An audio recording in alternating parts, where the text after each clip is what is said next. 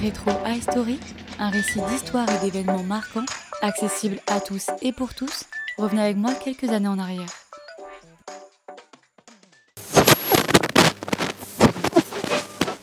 L'exposition universelle.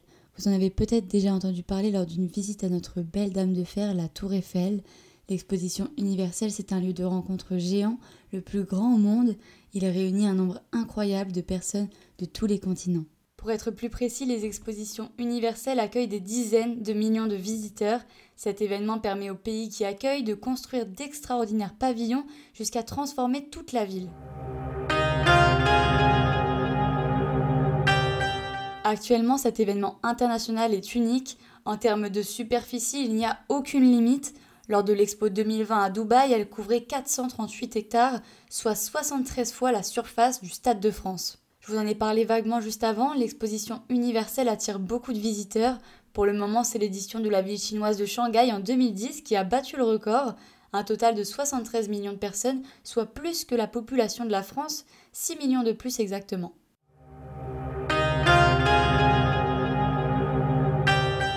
L'exposition universelle fait passerelle entre les gouvernements, les entreprises, les organisations internationales et bien évidemment les citoyens. C'est aussi un grand marché où tous les pays tentent de vendre leurs nouvelles inventions. Le but des participants est d'exposer fièrement leurs meilleures idées en matière de technologie et d'industrie. Cela peut être à travers des films, des ateliers, des œuvres et j'en passe. Vous vous en doutez, pour celui qui accueille, cet événement développe énormément le tourisme en peu de temps. À chaque fois, les villes lancent d'importantes constructions pour l'occasion. Vous le savez peut-être, la dixième exposition universelle est organisée à Paris en 1889, du 15 mai au 6 novembre. C'est à cette occasion que la Tour Eiffel est construite. Étendue sur 95 hectares, l'exposition occupe le champ de Mars, la colline du Trocadéro et les quais jusqu'à l'esplanade des Invalides. La Tour Eiffel reste au centre de tous les regards. L'exposition universelle de Paris reçoit des millions de visiteurs. Près de 12 000 par jour, la tour connaît donc un succès immédiat et cela dès la première semaine, alors que les ascenseurs ne sont même pas encore en service. Ils le seront dès la semaine suivante. La tour Eiffel est à cette époque la tour la plus haute du monde et les gens de tout pays se rendent au cœur de la capitale française pour admirer ce chef-d'œuvre architectural. À cette époque, on ne connaissait pas encore la vue d'un avion, alors imaginez-vous à leur place découvrir la vue inédite sur Paris du haut de cette tour. Parmi les très nombreux visiteurs célèbres, la Tour Eiffel a accueilli le prince de Galles, devenu par la suite le roi Édouard VII, Georges Ier de Grèce, l'empereur de Perse, le prince Baudouin et d'autres plus inattendus encore comme cet américain William F. Cody, connu sous le nom de Buffalo Bill.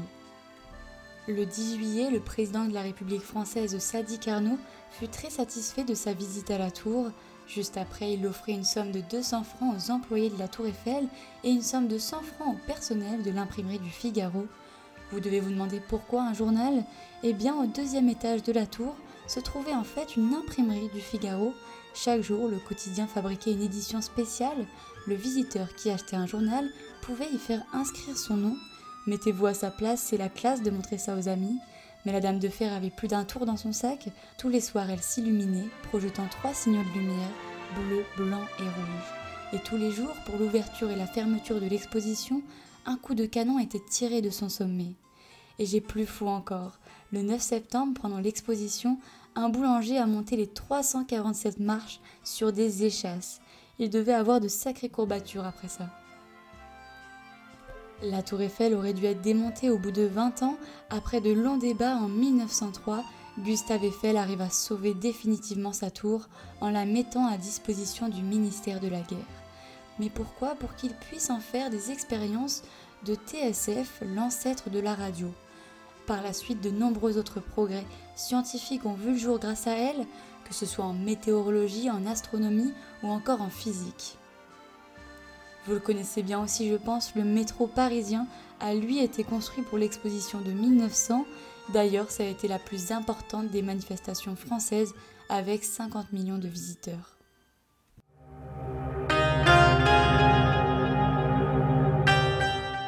La première exposition universelle a été organisée à Londres en 1851.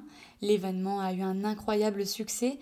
Le concept se développa à travers le monde entier, il attire énormément et laisse sur son passage un héritage inégalable, mais d'où vient cette brillante idée? Dès le Moyen Âge, les foires locales avaient donné l'occasion aux marchands et artisans français et étrangers de vendre ou échanger leurs produits.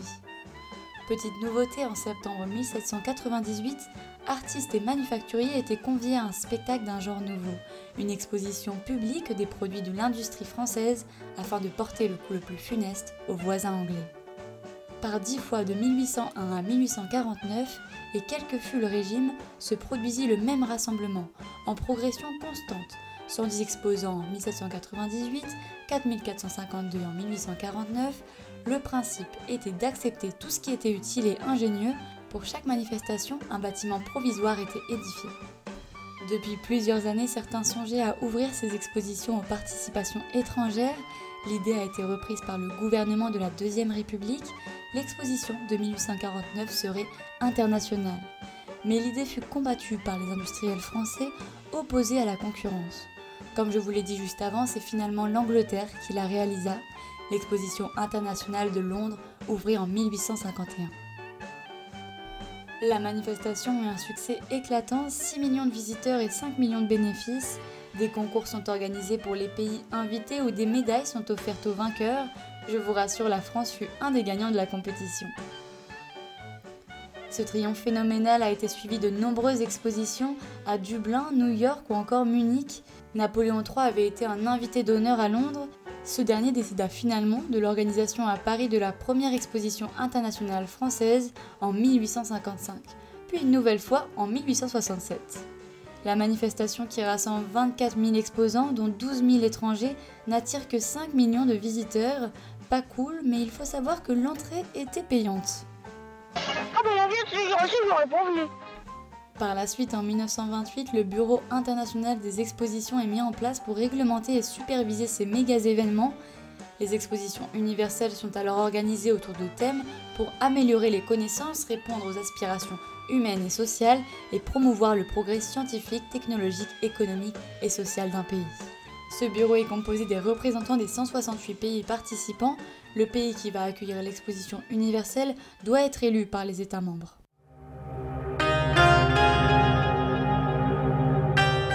La dernière exposition universelle à ce jour a pris place à Dubaï, aux Émirats arabes unis, du 1er octobre 2021 jusqu'au 31 mars 2022.